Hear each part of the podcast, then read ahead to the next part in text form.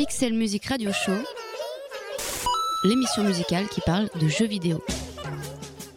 Un dimanche sur deux, de 20h à 21h, les geeks rencontrent les mélomanes. Amis geeks et mélomanes, bienvenue dans le Pixel Music Radio Show, l'émission musicale qui parle de jeux vidéo. Cette semaine, on grimpe dans la machine à remonter le temps, destination année 2000. Une année extrêmement riche qui a vu naître de très grands jeux et des bandes originales de haute volée. Certaines sont même devenues cultes avec le temps, comme celle de Chrono Cross, Shenmue ou encore Jet Set Radio. Cette émission est d'ailleurs découpée en deux parties, tant le choix de bonne BO fut gargantuesque en cette année 2000. Première partie cette semaine et seconde partie le dimanche 16 février. Allez, on replonge sans plus attendre dans cette époque dominée par la fin de vie de la première PlayStation, de la Nintendo 64 et de la Dreamcast. L'émission sera sans doute un peu speed, beaucoup de musique au programme, et d'ailleurs je viens de perdre 10 secondes avec cette phrase totalement dispensable. Allez zou, c'est parti. Au programme de cette playlist nostalgique et dans l'ordre, on reviendra sur les bandes originales de Persona 2, Project Justice, Fantasy Star Online, Skies of Arcadia, Chrono Cross, Final Fantasy 9, Zelda Majora's Mask, Resident Evil Code Veronica, Giants Citizen Kabuto, The Longest Journey et enfin Echo The Dolphin. Vous n'êtes ni dans une émission musicale, ni une rédactionnelle, bienvenue dans le Pixel Music Radio Show. Sorti seulement en 2011 en Europe et aux US, Shin Megami Tensei Persona 2 avait déjà ravi le Japon en 2000. La série des Persona, encore plus tôt méconnue en France mais extrêmement populaire au Japon, se base toujours sur un principe de gameplay à deux têtes. Pendant les phases calmes, vous vivez la vie d'un lycéen lambda et la ville est un terrain propice au développement des relations amicales, à quelques activités annexes et au dialogue avec les personnages rencontrés. Une tranquillité qui bascule dès lors que le jeu passe dans des zones de combat. On a alors affaire à un RPG au tour par tour, tout ce qu'il y a de plus classique, si ce n'est l'utilisation centrale des personas, des invocations bien particulières. Les personas reprennent les concepts philosophiques et psychologiques développés par Carl Jung. Chaque personnage peut se retrouver confronté à sa persona ou au contraire son ombre, son démon. Chacune de ces entités représente le moi social ou le moi enfoui dans l'inconscient. Ajoutez à cette base peu commune dans un RPG et même dans un jeu vidéo tout court une intrigue sur fond de meurtre à élucider et vous obtenez l'un des concepts les plus étonnants et prenants qui soit. Persona 2 a été découpé en deux jeux, Innocent Sin sorti en 99 et Eternal Punishment sorti en 2000. La mode originale est signée Shoji Meguro qui restera toujours fidèle à la série. Son style alliant rock, jazz et J-pop a depuis largement dépassé les frontières nippones. Il a également plus récemment composé la BO de Catherine, un autre jeu bien barré sorti en 2011 et chose rare avec l'éditeur Atlus en Europe et aux États-Unis. A noter que Persona 2 n'est pas sorti aux États-Unis jusqu'en 2011, probablement parce qu'il aurait fallu censurer une bonne partie du jeu, qui n'hésite pas à parler de l'homosexualité ou du Troisième Reich par exemple. Mais ce ne sont que des hypothèses.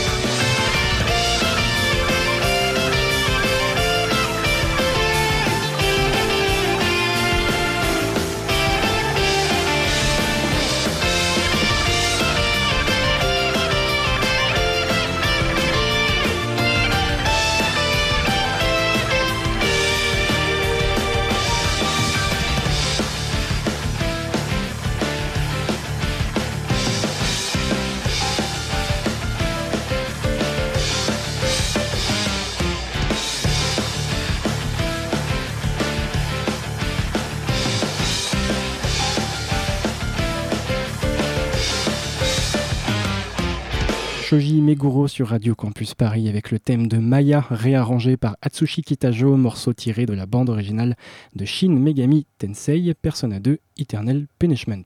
Ouf. Sur 11 bandes originales présentes dans cet épisode, 9 sont japonaises, symbole d'une autre époque où le Japon dominait encore d'une tête la culture vidéoludique. Une culture nippone que l'on retrouvait avec délice dans des genres très différents, dont les jeux de combat. Fin de l'année 2000, Rival Schools 2 Project Justice sort au Japon sur Dreamcast. Développé par Capcom sous la houlette du game designer Hideaki Itsuno, ce jeu de baston survitaminé se déroule dans un univers de lycéens japonais. Des lycéens qui se retrouvent embarqués dans une sombre histoire de lutte pour le pouvoir sur le Japon. Des clans se constituent et c'est ainsi que des groupes de lycéens d'établissements différents se mettent joyeusement sur la tronche au cours de combats aussi absurdes que nerveux. Les combats se jouent à 3 contre 3 et chaque personnage peut passer le relais à un coéquipier pendant le combat. Les attaques à 3 sont possibles et dépendent de la combinaison de personnages présents dans le trio. Totalement bon enfant, Project Justice joue à fond sur l'ultra caractérisation de ses personnages, avec des champions de sport, des lycéens, membres du club de presse, des pom-pom girls, etc.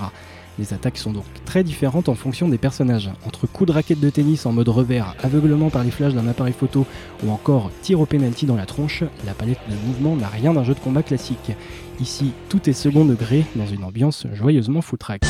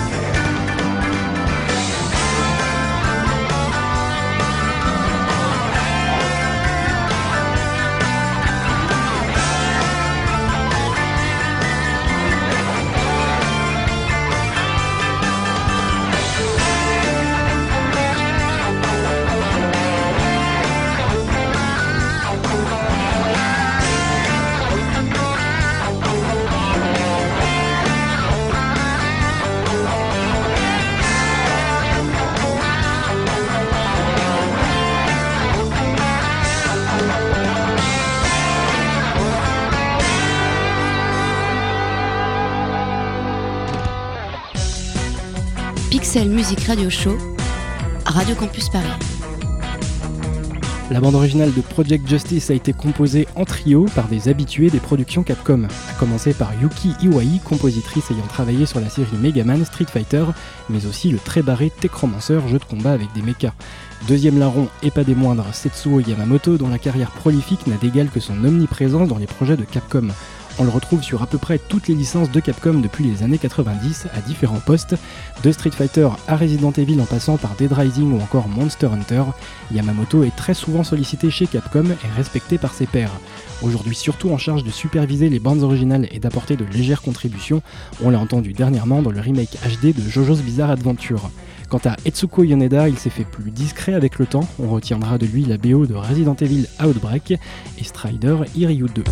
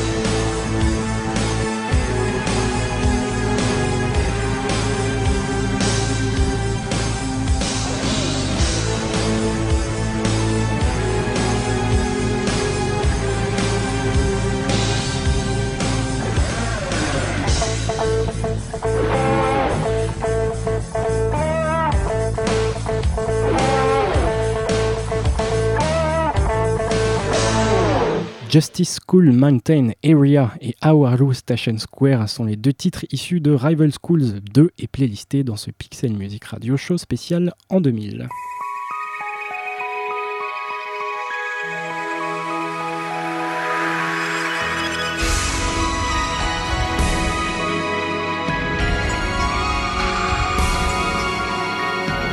Certains d'entre vous se souviennent peut-être de la campagne de com de Sega pour promouvoir la Dreamcast. Aux États-Unis, le slogan It's Thinking, littéralement ça pense, était vite devenu It's Thinking, ça coule, vu le désastre commercial de la console.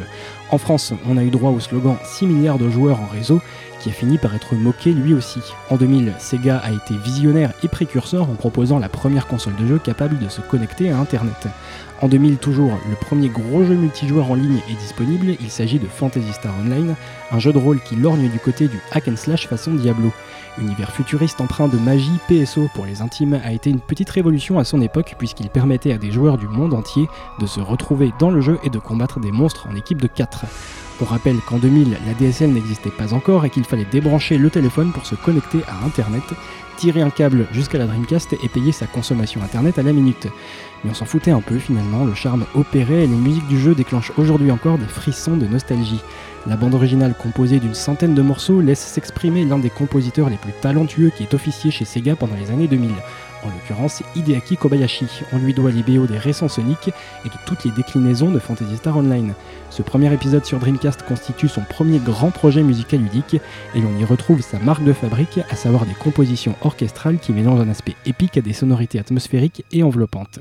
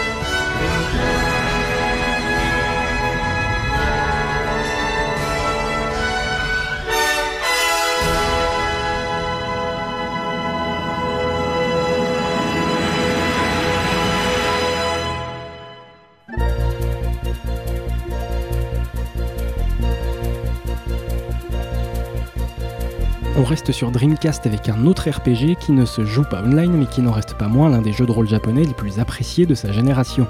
Skies of Arcadia plonge le joueur dans un univers de piraterie un peu particulier puisqu'il se déroule exclusivement dans les airs.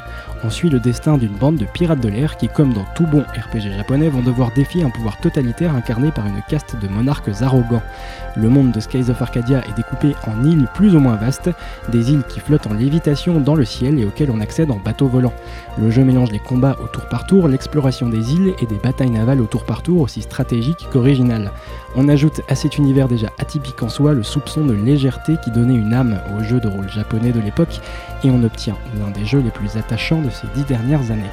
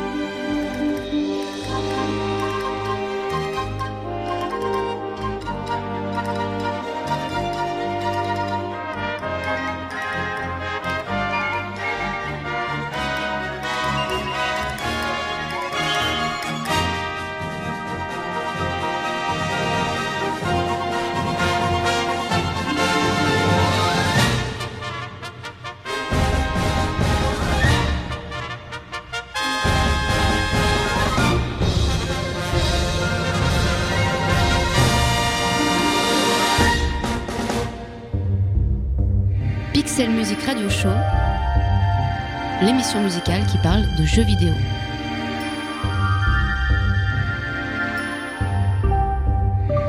La bande originale a été confiée à Tatsuyuki Maeda, vieux routard des productions Sega dont on a pu apprécier le talent sur des jeux comme Sonic 3 ou encore Gun Valkyrie sur la première Xbox. Skies of Arcadia reste aujourd'hui sa création la plus aboutie et l'on regrette de ne pas entendre plus souvent ce cher monsieur. Idem pour Yotaka Minobe, second compositeur de cette BO à qui l'on doit celle de Panzer Dragoon Horta par exemple. Skies of Arcadia a par la suite été porté sur GameCube, mais sa bande originale sortie en double CD reste toujours aussi difficile à trouver.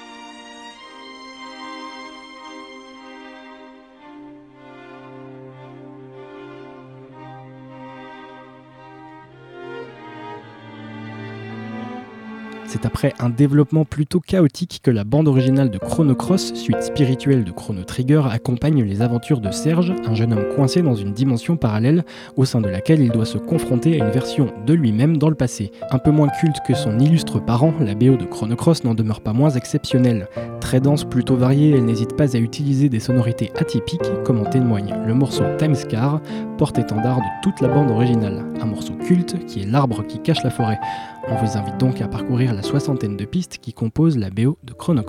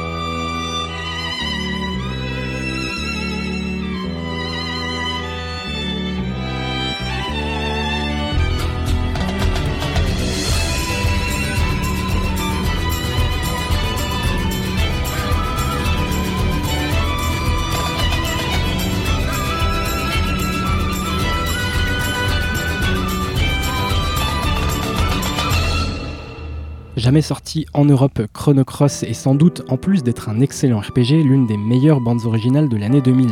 Composée par Yasunori Mitsuda, elle aura été accouchée dans la douleur, Mitsuda n'ayant que relativement peu confiance en lui à l'époque.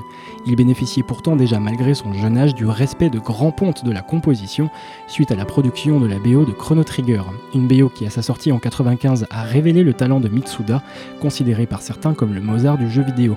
Une formule facile qui n'amenuise pas le génie bien réel d'un musicien capable de créer des atmosphères sonores totalement immersives, au point d'en devenir parfois plus importante que le jeu en lui-même.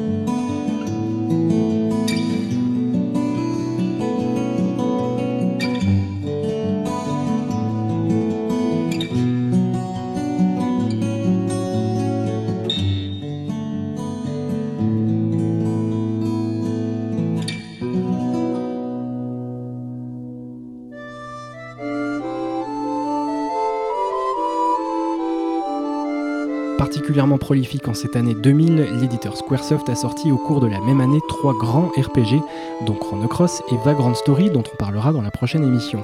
Le jeu le plus attendu de l'année n'est autre qu'un Final Fantasy qui livrait alors son neuvième épisode. Après un Final Fantasy 7 et 8 qui tendaient chacun à leur manière vers plus de réalisme, ce Final Fantasy 9 a été développé avec le désir de proposer un retour aux sources, un hommage aux anciens jeux de la saga. On retrouve donc un design plus cartoon, plus mignon et un univers heroic fantasy médiéval. Forcément, la bande originale de Nobuo Uematsu s'inspire de certains éléments de l'histoire européenne, le facétieux compositeur s'étant même carrément rendu en Allemagne pour observer des châteaux et y trouver l'inspiration. Des instruments peu entendus dans la série font des apparitions, comme le kazoo et le dulcimer, une sorte de sitar.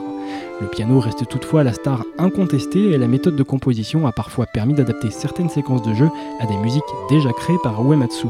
Plus légère que celle du 7 ou du 8, cette bande originale est de l'aveu même de son créateur l'une de ses préférées. C'est aussi la dernière qu'il va composer pour un Final Fantasy. Il faudra attendre 10 années et la sortie de FF14 pour à nouveau associer Nobuo Uematsu à Final Fantasy. Pour la peine, voici deux titres à la suite tirés de Final Fantasy IX.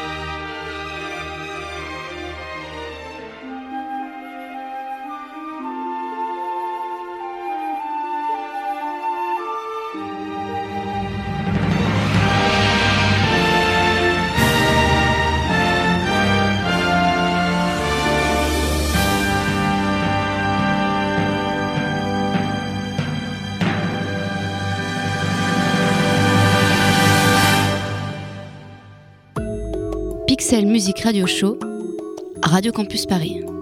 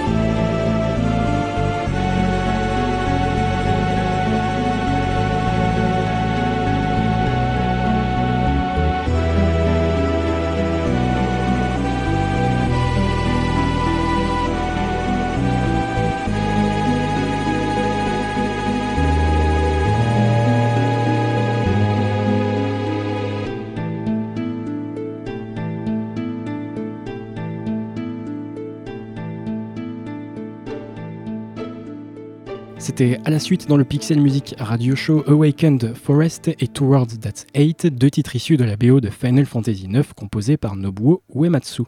Vous êtes toujours sur Radio Campus Paris et nous sommes ensemble jusqu'à 21h.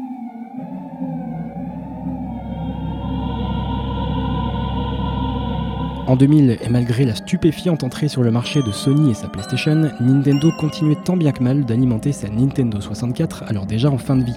C'est dans ce contexte un peu morose que débarquait Zelda Majora's Mask, un épisode vraiment à part dans l'univers de la série.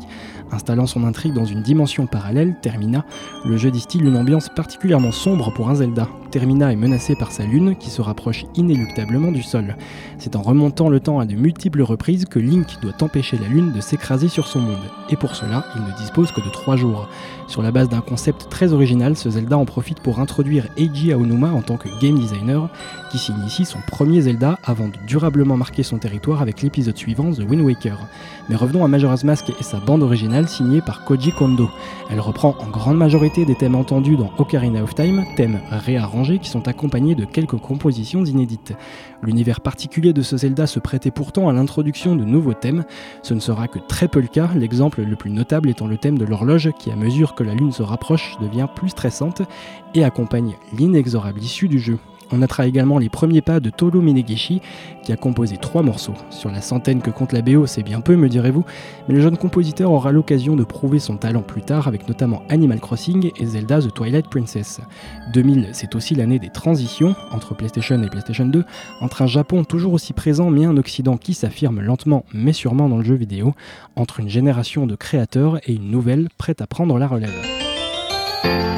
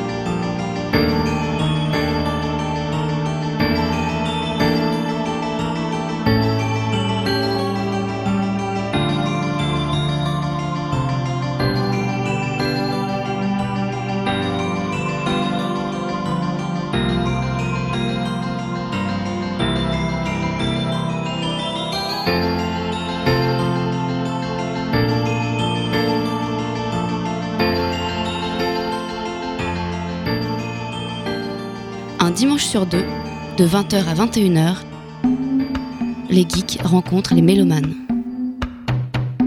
Pixel Music Radio Show, Radio Campus Paris.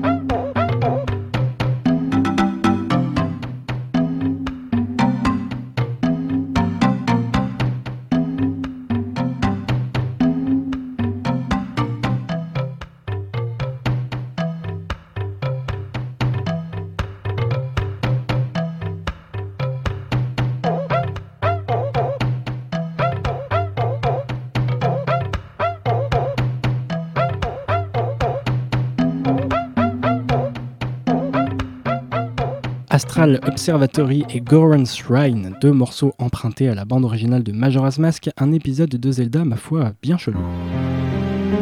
Clairement, l'année 2000 était celle de la Dreamcast. Malgré des ventes très décevantes et la menace de la PlayStation 2, la dernière console de Sega livrait ses plus grosses cartouches avec des jeux comme Shenmue, Jet Set Radio, Fantasy Star Online et un bon paquet d'autres. Parmi cette avalanche de titres cultes, on a bien failli croire à l'époque que Capcom allait sauver la console. Pourquoi Parce que Capcom avait décidé de réserver son nouveau Resident Evil exclusivement à la Dreamcast. C'est ainsi que Resident Evil Code Veronica sort sur la bécane de Sega, et si on savait déjà que la série prenait un virage esthétique à 180 degrés, avec des environnements tout en 3D, des effets de lumière dynamiques et animations bluffantes pour l'époque, malgré tout ça donc, on ne s'attendait pas à se prendre une claque aussi monumentale. Un Resident Evil qui met en scène Claire Redfield qui à la fin de Resident Evil 2 part à la recherche de son frère Chris. Ces investigations l'amènent jusqu'à Paris dans les locaux d'Umbrella, la firme multinationale qui a déclenché le virus zombie. Pas de bol, la Miss se fait choper en flag et devient prisonnière sur une île au milieu du Pacifique. Sur cette île, elle découvrira de sympathiques bestioles mutantes et surtout un couple de méchants qui deviendra culte, les frères et sœurs Ashford qui règnent sur un manoir et entretiennent une relation limite incestueuse, le tout baigné dans une ambiance qui puise énormément dans les codes de Hitchcock. Ces inspirations se ressentent très nettement dans la bande originale qui conserve sa patte au piano typique de la série, mais introduit des sonorités plus malsaines, avec le clavecin par exemple, mais aussi avec des chants lyriques. Dirigé par Takeshi Miura qui n'a pas fait ses classes chez Capcom, ce qui explique peut-être ce léger renouveau musical dans la série.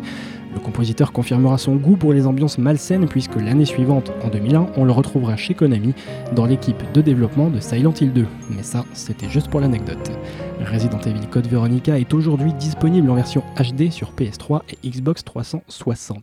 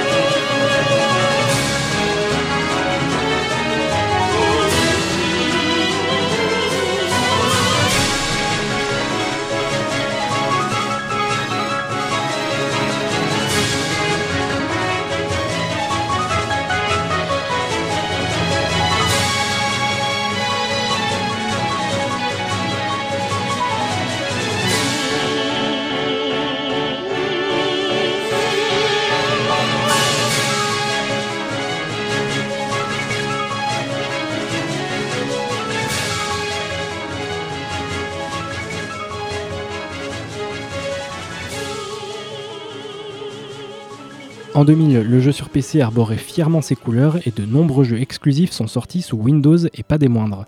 Entre Baldur's Gate 2, Diablo 2, Quake 3, les Sims, Deus Ex et tant d'autres, l'année 2000 a été fastueuse pour le jeu sur PC. Au milieu de tous ces blockbusters imparables, Giants Citizen Kabuto a tenté avec brio de se faire sa place au soleil.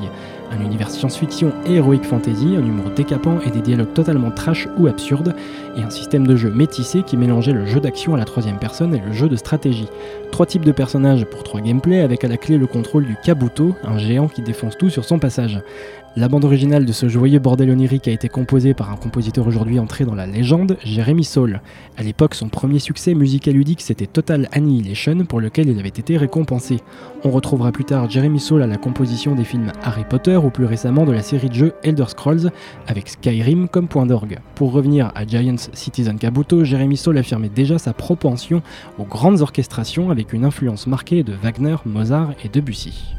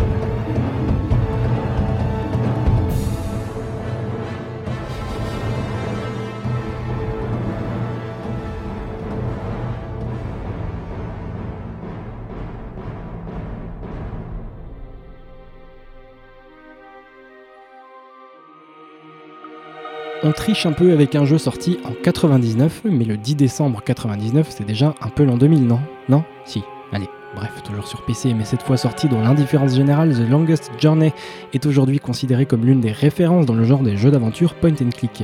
La grande qualité de ses dialogues, la finesse et profondeur de son univers lui ont valu de très bonnes critiques à sa sortie. Seules ces énigmes particulièrement absconses à certains moments peuvent rebuter les joueurs les moins patients.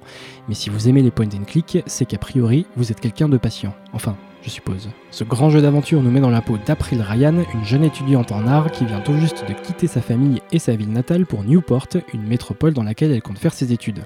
Alors que l'inspiration lui manque cruellement, elle fait sans cesse des cauchemars qui semblent réels et qui lui procurent une certaine inspiration. Mais April est de plus en plus effrayée par ses rêves et bientôt elle rencontre un homme étrange dénommé Cortez qui sait tout de ses cauchemars. Celui-ci lui apprend qu'elle est ce qu'on appelle une franchisseuse, elle peut en effet voyager entre les mondes, celui de la magie et celui de la logique. April est sans conteste l'un des meilleurs personnages féminins jamais écrits pour un jeu vidéo, et rien que pour ça le jeu vaut la peine d'être découvert ou redécouvert. En 2006, une suite intitulée Dream Falls est sortie et un troisième chapitre est attendu pour 2014. La bande originale de cette petite pépite a été façonnée par le norvégien Björn Arve Lagim, aujourd'hui dramatiquement retombé dans les abysses de l'oubli éternel. Il lèguera derrière lui une très jolie bande originale, douce et réconfortante qui a su allier des mélodies orchestrales à des sonorités parfois plus exotiques.